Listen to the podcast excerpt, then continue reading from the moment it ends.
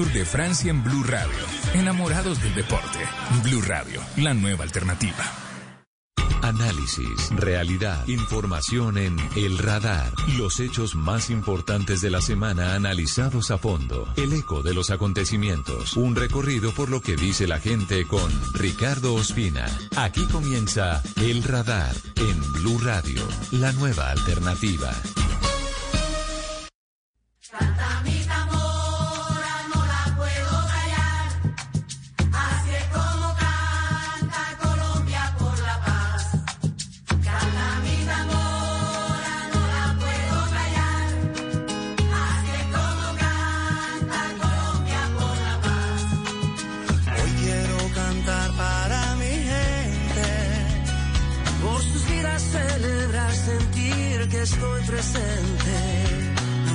Alcanzar, libre se siente.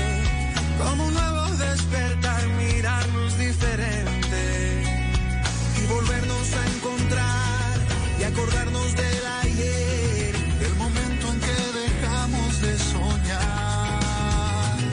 Ya no voy a desistir, ay, con tu amor seré capaz. Ya pasamos 100 años de soledad.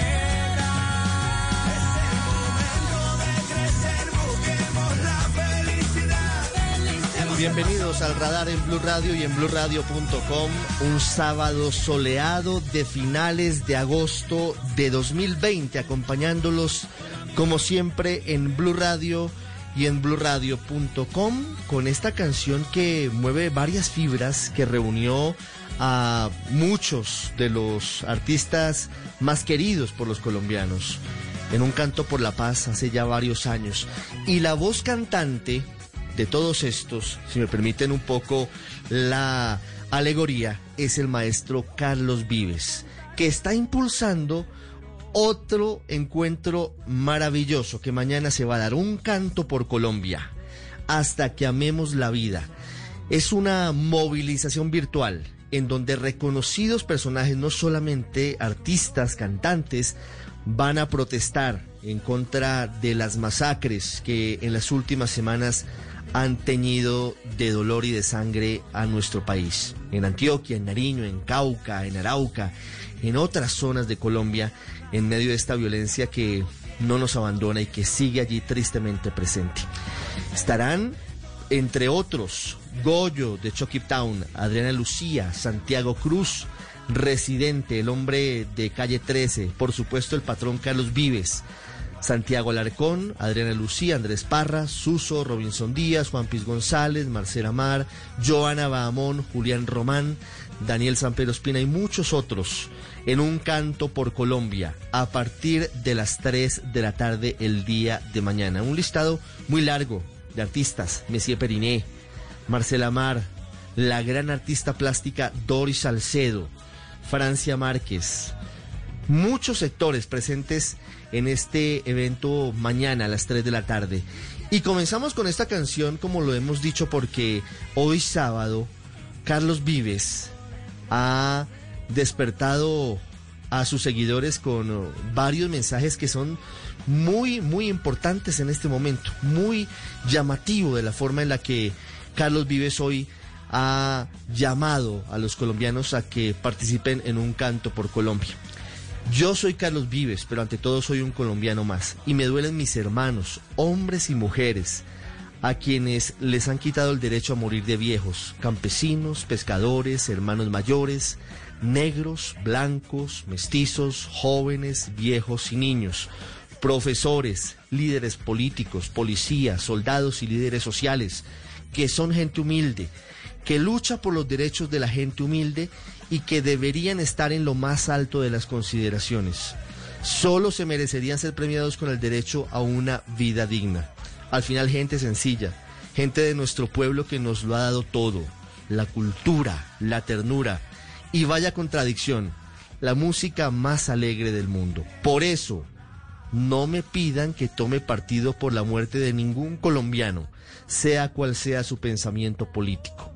Yo los invito a cerrarle el paso a la violencia de cientos de años y a crear juntos una sociedad donde se respete el artículo 13 de nuestra Constitución. y que no entregue los corazones más hermosos a los enemigos de la vida para explotar nuestra riqueza y especialmente nuestro olvido. Los invito a dejar las balas y las palabras que son como las balas. Los invito a dejar el egoísmo, a reconocernos como colombianos, a superar nuestras diferencias históricas y a entender que todas las muertes violentas solo contribuyen a degradarnos a todos. Numeral Canto por Colombia. Ese, el mensaje de profundo calado del maestro Carlos Vives hoy en Twitter, a un poco más de 24 horas del inicio del Canto por Colombia. El sol resplandece al final de la lluvia y al final de la oscuridad. Así está hoy el mediodía en Colombia en el que vamos a hablar de la inauguración el próximo viernes del túnel de la línea, la obra de infraestructura más importante de Colombia y una de las más grandes de América Latina. Y hablaremos también del regreso de los deportes de alta competencia en tiempos de coronavirus. El desembarco se ha hecho hoy a lo grande con la primera etapa del Tour de Francia.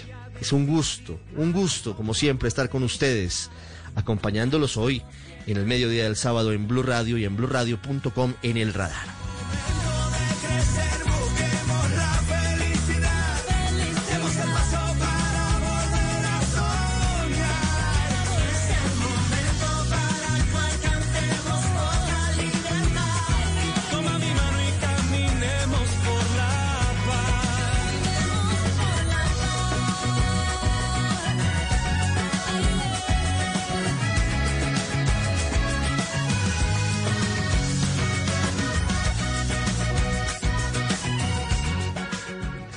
Ya regresamos a El Radar en Blue Radio.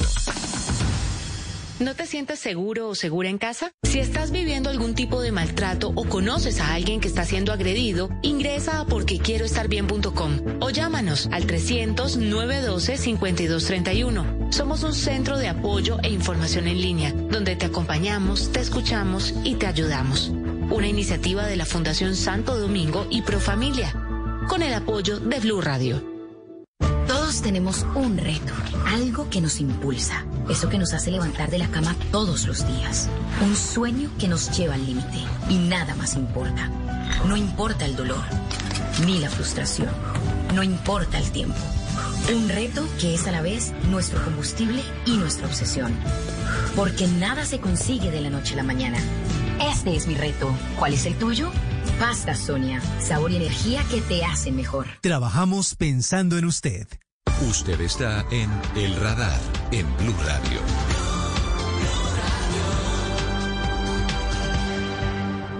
Es un mediodía soleado en gran parte de Colombia y como siempre es un gusto acompañarlos en Blue Radio y en bluradio.com. Si usted seguramente ha hecho el recorrido entre Bogotá y Cali, ha ido a Ibagué o ha ido a la ciudad de Armenia, pues ha tenido que atravesar el alto de la línea, que es seguramente uno de los pasos más altos del mundo que transporta tal cantidad de personas y de carga. Es el camino obligado para quienes se desplazan entre el centro y el occidente de Colombia y también, por supuesto, en sentido contrario, quienes vienen del eje cafetero, incluso desde Ecuador y desde Pasto, pues tienen que atravesar el alto de la línea porque es el camino más corto para llegar a Bogotá y de allí para el sitio al que se dirijan. Por eso es tan importante y mítico el alto de la línea ha estado en muchos momentos de la historia de Colombia. Las fotografías a blanco y negro desde hace muchas décadas, los daguerrotipos mostrando cómo era un camino de herradura que con el paso del tiempo no tenía hacia dónde expandirse y llevamos cerca de un siglo con la misma carretera. Pero además de eso, también las gestas de los ciclistas, porque el alto de la línea se convirtió en uno de los grandes retos para quienes comenzaban a marcar el camino de la Vuelta a Colombia y de otras importantes competencias. Todos tenemos algo que ver con el alto de la línea y seguramente todos los que hasta ahora me escuchan han eh, tenido que ver con la noticia de que se habla de que pronto, muy pronto estará listo el túnel de la línea en medio de lo que han significado muchas cosas negativas, demoras, denuncias de corrupción, muchas frustraciones, pues estamos a seis días, a seis días de la inauguración del túnel de la línea, a seis días de que cambie la historia del país y no es publicidad. Realmente esto va a cambiar la manera en la que los colombianos nos movilizamos por nuestra tierra, una tierra compleja, una tierra que no es plana, que está dividida por cordilleras, pero que con todo este complejo del que ya vamos a hablar, pues va a lograr acercarnos mucho más. El Invías ha estado a cargo de la construcción de la obra, como lo digo, con altas y bajas, con más y con menos, con muchos líos, pero al final la han sacado adelante. Su director es Juan Esteban Gil, que nos atiende hasta ahora, saca unos minutos de su tiempo eh, haciendo los retoques a esta hora en el túnel de la línea. Doctor Gil, buenas tardes. Ricardo, muy buenas tardes. Un saludo muy especial para ti y para todos los oyentes. Lo que hemos dicho en esta introducción básicamente es lo que para los colombianos es el túnel de la línea y el alto de la línea. Básicamente ha estado siempre en nuestro imaginario. Allí de fondo escuchamos la maquinaria todavía trabajando. ¿Usted está de qué lado? ¿Está en Calarcá o está en Cajamarca? En este lado, en este momento, Ricardo, me encuentro hacia el lado de Calarcá. Estoy precisamente aquí en la obra y quiero, antes, que, antes de comenzar a contarte todo lo que estamos viviendo en este momento acá, quiero agradecerte por esa introducción tan bonita que haces donde, donde en, unas muy bonitas palabras reflejar lo que es para el país el paso por la cordillera central.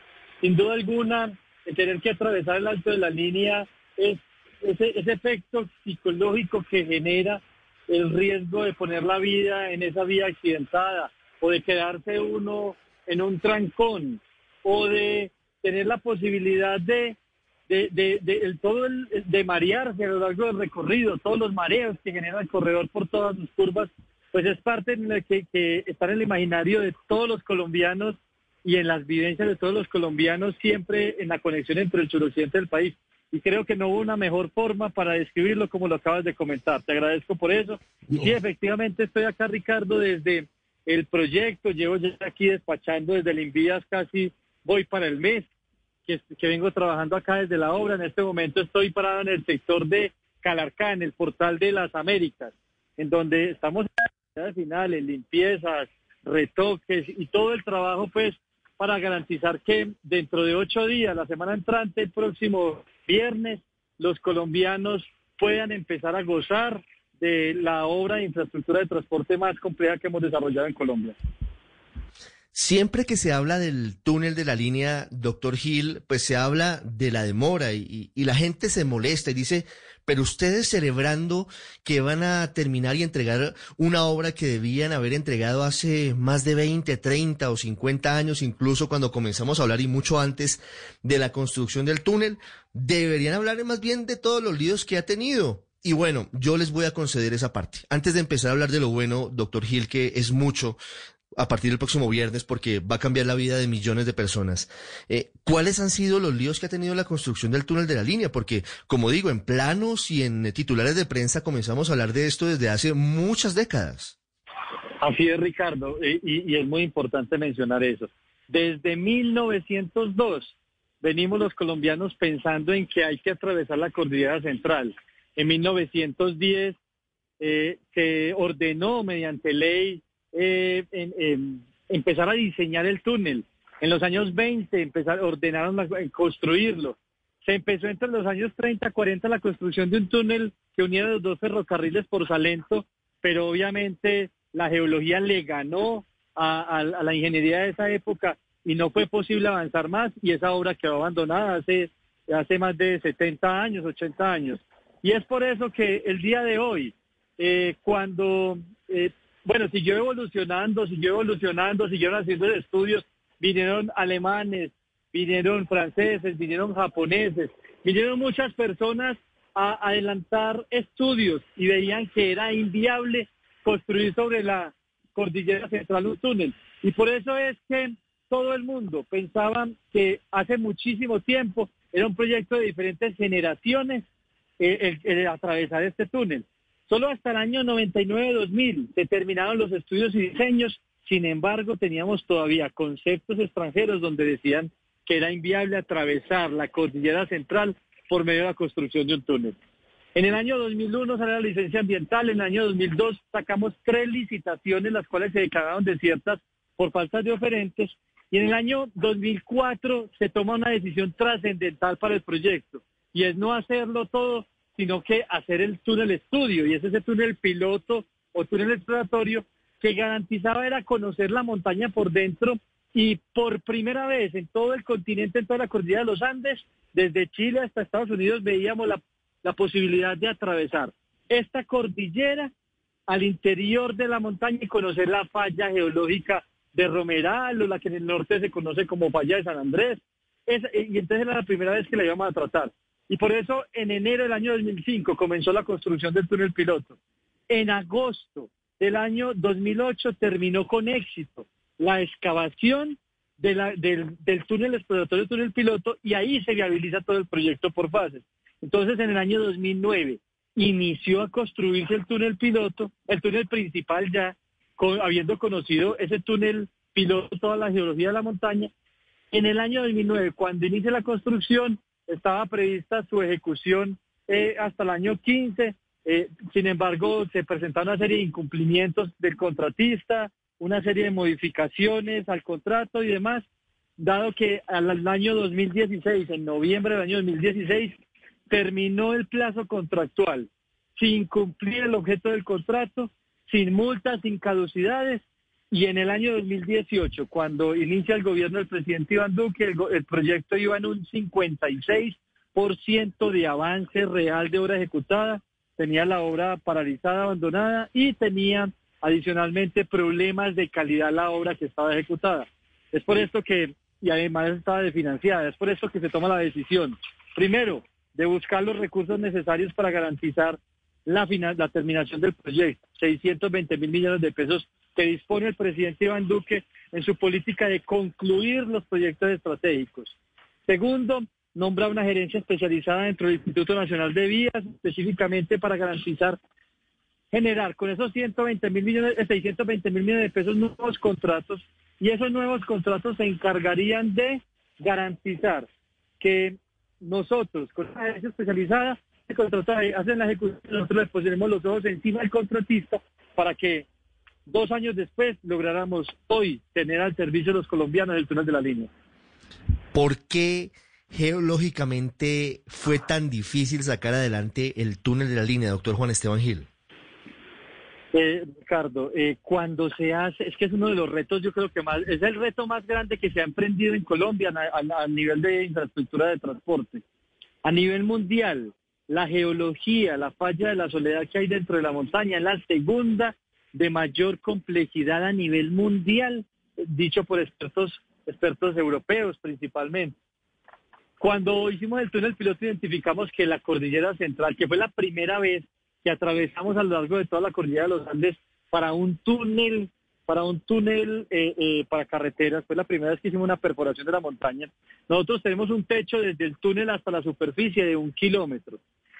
Y en esa zona encontramos de los 8.600 metros de longitud, 3.200 metros ubicados en zonas de fallas geológicas. Todo esto al final es lo que muestra esa complejidad a la hora de construir túnel, eh, este túnel de manera específica comparado con cualquier otro proyecto en el país. Sí. ¿Qué va a cambiar? Hagamos el recorrido, si le parece, doctor Juan Esteban. Comencemos desde, desde Cali, digamos, o desde Buenaventura hacia Bogotá. ¿Qué va a pasar a partir del viernes para quien va regresando al centro del país? ¿En cuánto disminuye el tiempo de viaje? ¿Qué se va a encontrar? El recorrido, mira Ricardo, te voy a comentar una, una previa antes de, comentarte, digamos, con qué se va a encontrar. Te va a encontrar con que va a, tener dos carriles en el sentido desde Buenaventura, desde Armenia hacia Bogotá Dos carriles en donde se ahorra 21 kilómetros de ascenso al alto de la línea y atraviesan la montaña por toda la cordillera central, por todo el túnel de la línea. Entonces, desde Calarcá hasta el portal del túnel, donde empieza el túnel, que es el primer momento que a partir del viernes se desarrolla, son 10 kilómetros. Son 10 kilómetros de vía a cielo abierto en donde la mitad del recorrido es en una vía bidireccional, toda vez que a partir de abril esa vía estará también en doble calzada. Por eso el proyecto es en dos momentos. A tratar de explicarlo como más claramente. Entre Cajamarca y Calarcá tenemos la meta de construir 30 kilómetros de doble calzada, dos carriles en cada sentido, 25 túneles, 31 viaductos, tres intercambiadores. En, y esa entrega de esa totalidad de la obra se hace en dos momentos, una el 4 de septiembre y la otra en el mes de abril del año entrante. Eh, a partir de la semana entrante, los que vienen desde Buenaventura llegan a Calarcá, suben por la carretera y de los túneles del túnel de la línea y entran y atraviesan la montaña, ese recorrido que normalmente duraba del orden de dos horas y media, hoy lo vamos a estar haciendo eh, en un recorrido en, un recorrido del orden de 90 minutos, 120 minutos, es el promedio más o menos. ¿Por qué? Porque nos vamos a estar ahorrando en, promedio 50 minutos en este primer momento. Los que eh, vienen desde Bogotá hacia Buenaventura sí, señor, subirían por los dos carriles hacia el alto de la línea. No tendrían los beneficios del menor longitud de recorrido, pero sí tendrían los beneficios de tener dos carriles para sobrepaso y acabar con las 850 horas al año que tenemos de cierre de la vía del alto de la línea.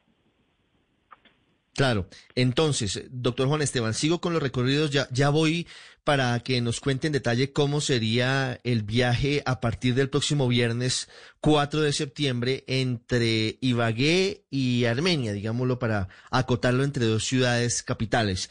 Eh, pero entonces, vamos subiendo desde Calarcá eh, por la vía normal como hasta ahora la hemos tenido. En abril del año entrante seguramente ya tendremos la doble calzada y los viaductos y será mucho más corto. Subimos esos dos kilómetros y medio y empieza el túnel. Ese túnel recorta el recorrido, usted nos dice, en 50 minutos. Sí, señor, en 50 minutos va a recortar el recorrido en condiciones normales. Eso es lo que recorta el recorrido. 50 minutos. ¿Y en dónde sale el túnel? Ah, ¿En qué parte del recorrido? Al sector de Bermellón, antes de 10 kilómetros de Cajamarca.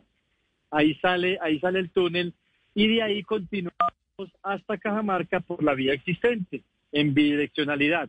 Y en abril del año entrante tendríamos ese sector en doble calzada también. Mm.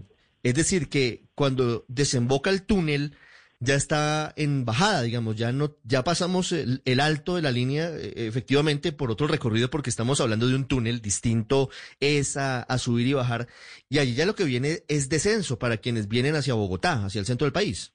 Así es, Ricardo, el, todo el alto eh, eh, y el desgaste que era subir al alto de la línea ya se va a acabar. Vamos a llegar a, el alto de la línea está a 3.300 metros sobre el nivel del mar y el túnel va a llegar a 2.400 metros sobre el nivel del mar, entre 2.400 y 2.500 porque tiene una pendiente ascendente.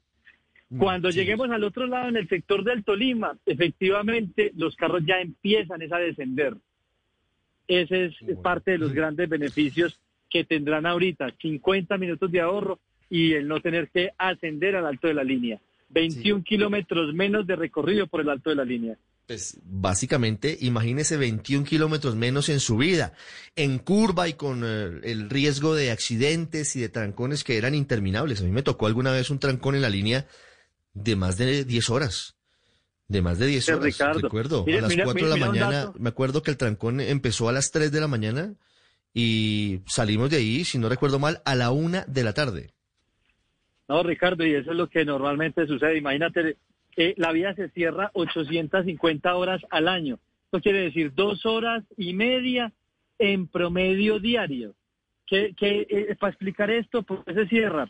Se cierra porque como la vía funciona en bidireccionalidad, un carril en cada sentido, entonces siempre la velocidad de la vía está restringida por el camión más lento, pero cualquier carro que se volque, cualquier, eh, el intentar adelantar ese carro más lento es un riesgo de accidentalidad cualquier derrumbe, cualquier, eh, el peaje, el mismo peaje demora media hora nada más de cruzarlo. Todo eso genera la las demoras adicionales en tiempo para, para eh, y esas dos horas y medias que, que, normalmente se pierden en el alto de la línea.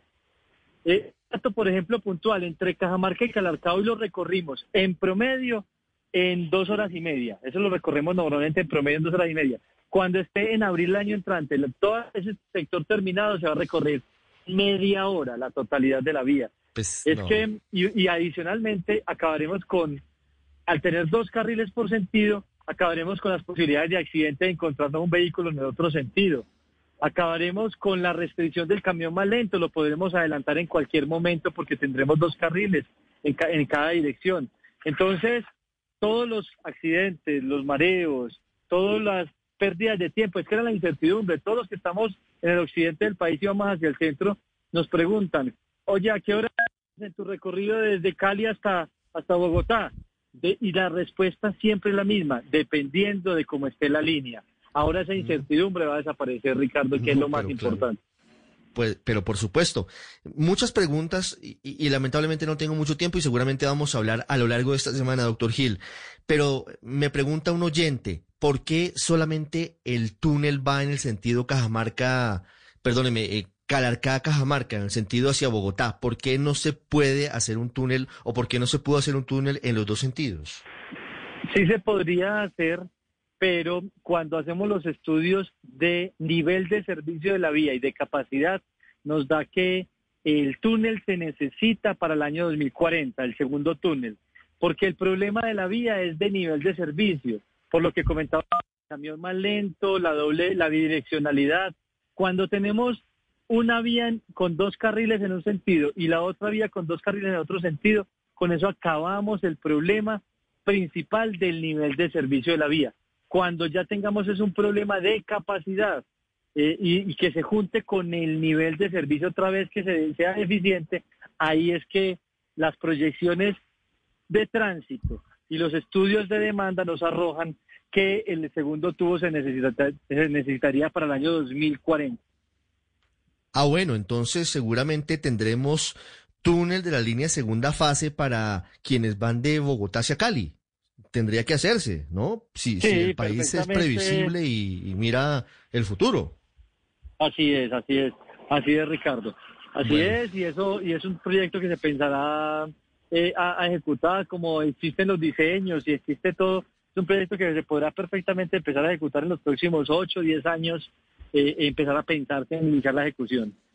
Muy bien, doctor Juan Esteban, además del túnel de la línea, ¿hay alguna otra vía que beneficie a quienes vienen de Armenia del eje cafetero hacia Bogotá? Por supuesto, cuando eh, esta doble calzada entre Cajamarca y Calarcá que está ejecutando el Instituto Nacional de Vías, pero de Cajamarca en adelante, de Cajamarca a Ibagué y de, y de Girardot hacia Bogotá, la Agencia Nacional de Infraestructura está desarrollando proyectos muy importantes para garantizar que esas dobles calzadas se les mejore su capacidad y se les amplíen eh, eh, sus niveles de servicio. Entonces, pero son proyectos en los que no tengo pues mayor información, Ricardo, y, y- y espero me comprendas toda vez que no los manejo desde el INVIAS, sino No, que es otra entidad del claro. Estado. No, lo entiendo perfectamente. Dos preguntas para finalizar, porque además yo creo que estamos interfiriendo en los retoques finales de la entrega del túnel el próximo viernes, doctor Juan Esteban Gil. Hablemos del tránsito a partir del viernes entre Cajamarca y Calarcá, es decir, como quien va de Bogotá a Cali, ¿qué se va a encontrar? ¿Qué se va a inaugurar el viernes? Los que van de Bogotá hacia Cali, cuando eh, llegan a Cajamarca, van por la vía direccional y cuando llegan a la zona del túnel por el, por el portal del Tolima, se suben a, dos a un puente en el cual ya va en dos carriles y empiezan en dos carriles a ascender el alto de la línea. Entonces, todos los vehículos van a poder adelantar, los vehículos más lentos, y de esta manera vamos a tener una vía más segura, vamos a salvar vidas en el alto de la línea. Y cuando lleguen, llegan al alto de la línea y empiezan a descender, y cuando lleguen al otro lado del portal, sobre el sector del Quindío, eh, empezarán a descender hasta llegar a la doble calzada que inicia cuatro kilómetros antes de Calarcá. Ese es el recorrido nuevo que harán las personas que van desde Bogotá hacia, hacia el eje cafetero. Entonces, desde Ibagué hacia el eje cafetero, eh, en ese recorrido no atravesarán el túnel de la línea en este momento, Y en abril del año entrante sí atravesarán varios túneles cortos y desde Cajamarca hasta Calarcá en muchos sectores de dobles calzadas. Sí, eh, sobre eso le quería preguntar, porque usted le cuenta a los oyentes de Blue Radio que son 25 túneles, 31 viaductos y tres intercambiadores, lo que significa toda la obra de construcción del túnel de la línea. El próximo viernes, pues, se inaugura el túnel principal, que a propósito, si no me falla la memoria, es el más largo de América Latina hasta este momento. De ese complejo, de esa totalidad de túneles, viaductos e intercambiadores, ¿cuántos se entregan el viernes, doctor eh, Gil? El viernes entregamos, de los 25 túneles, entregamos 5 túneles, pero ahí están los dos más largos, que es el túnel principal de 8,6 kilómetros de longitud y el túnel de rescate, que es de 8,5 kilómetros de longitud. Y eh, otros tres túneles adicionales, o sea, cinco túneles, y cinco puentes de los 31 puentes. Y, un, y, dos intercambiadores, que es el de Bermellón, antes de entrar al puente, al, al, al, al portal del Tolima, y el intercambiador de Américas antes de entrar al portal del Quindío. ¿Para qué sirve el túnel de rescate, doctor Gil? El túnel de rescate eh, es un túnel que transita paralelo al túnel principal, está a 40 metros de longitud, pero lo tenemos conectado en 17 galerías al interior del túnel. hay siete caminos, siete túneles que conectan el túnel principal con el túnel de rescate. En el momento en que 17, perdón, en el momento en que ocurra algún incidente dentro del túnel, un accidente, un incendio, alguna eventualidad dentro del túnel, ese túnel servirá de rescate podrán transitar vehículos, pero prioritariamente es un túnel para peatones, para que estén de manera segura dentro del túnel. Pues es fundamental tener ese túnel de rescate que tiene la misma longitud del túnel principal de la línea. Doctor Juan Esteban Gil, director del INVIA, es una última pregunta. ¿Qué va a pasar con los peajes a partir del viernes? ¿Habrá aumento en el costo? ¿Habrá reubicación, por ejemplo, del peaje de Cajamarca, que lo recuerdo en la memoria es una casetica, un par de caseticas muy angosta la vía. ¿Cómo cambia eso desde el viernes? Claro, la, la caseta actual, Ricardo, es una caseta estrecha, en un sitio donde hay derrumbes permanentes y se hacen trancones hasta de media hora diarios eh, y en condiciones de temporada alta, son trancones hasta de cuatro horas solo por transitar el peaje. Pero no tenía, la vía no tiene otro sitio para ubicarlo. Entonces, ¿qué hacemos con este proyecto? Quitamos ese peaje y lo trasladamos los, las personas que vienen desde Bogotá van a pagar el peaje en el sector del Tolima antes de entrar al túnel. Y las, peos, las personas que van desde el eje cafetero hacia Bogotá pagarán el peaje en el otro sentido en el sector del Quindío antes de entrar al túnel. Entonces tendremos el mismo peaje reubicado. Ya hay un tema importante, Ricardo. Cuando uno coge y analiza los costos de la logística del transporte entre Cajamarca y Calarcá, uno analiza cuánto gasta en combustible, en lubricantes, en llantas, en frenos, cuánto cuestan los accidentes que ocurren, 198 accidentes tenemos al año en la vía, cuánto ocurre, cuánto ocurre, cuánto cuesta la pérdida de tiempo, las personas que están en las pérdidas de tiempo, todos los costos administrativos, los 6.000 vehículos que transitan por la vía, 6.500 vehículos que transitan por la vía diario, si uno cuantifica eso al año, eso el operar la vía bidireccional cuesta 505 mil millones de pesos. Cuando ponemos en operación todos los modelos matemáticos y ponemos en operación el nuevo proyecto, ese nuevo proyecto va a ahorrar 251 mil millones de pesos, va a costar, perdón, 251 mil millones de pesos, o sea que vamos a tener ahorros de 254 mil millones de pesos. ¿Cómo se refleja esto? Un automóvil en, desde Cajamarca hasta Calarcá, eh, que antes recorría por la vía eh, eh, bidireccional, por el nuevo proyecto, cuando esté terminado en abril, ese nuevo recorrido lo va, se va a ahorrar entre 70 y 80 mil pesos. ¿En qué? En frenos, combustible, lubricantes, todo lo que mencioné ahora.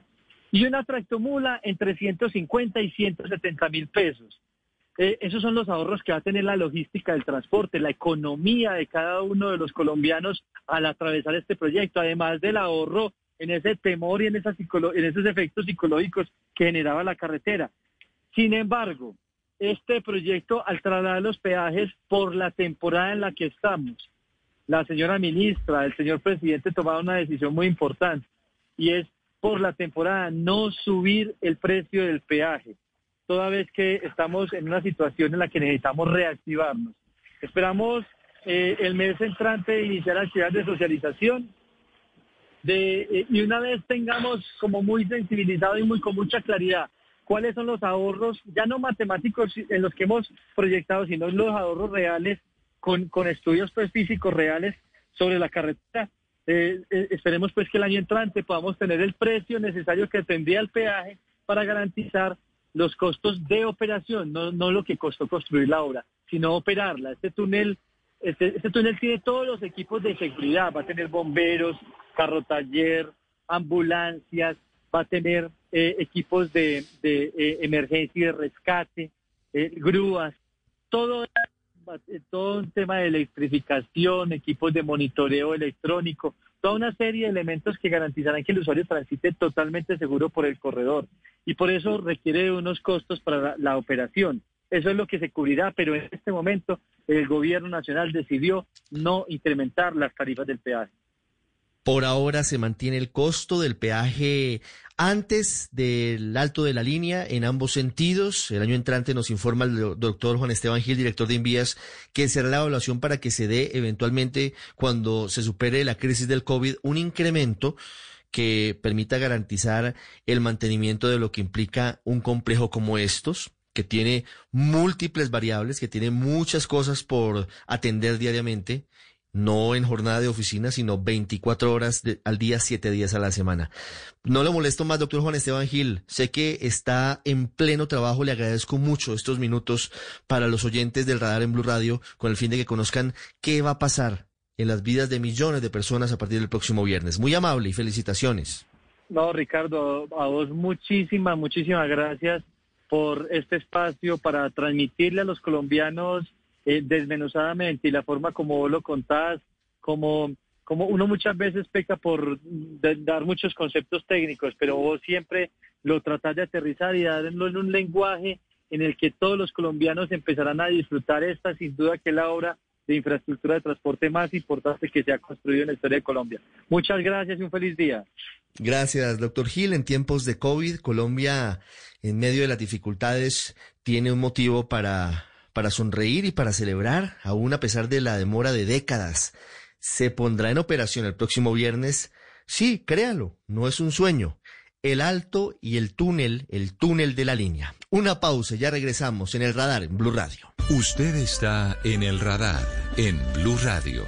Todos tenemos un reto, algo que nos impulsa, eso que nos hace levantar de la cama todos los días, un sueño que nos lleva al límite y nada más importa. No importa el dolor, ni la frustración. No importa el tiempo. Un reto que es a la vez nuestro combustible y nuestra obsesión. Porque nada se consigue de la noche a la mañana. Este es mi reto. ¿Cuál es el tuyo? Pasta Sonia. Sabor y energía que te hacen mejor. Trabajamos pensando en usted. Usted está en El Radar, en Blue Radio.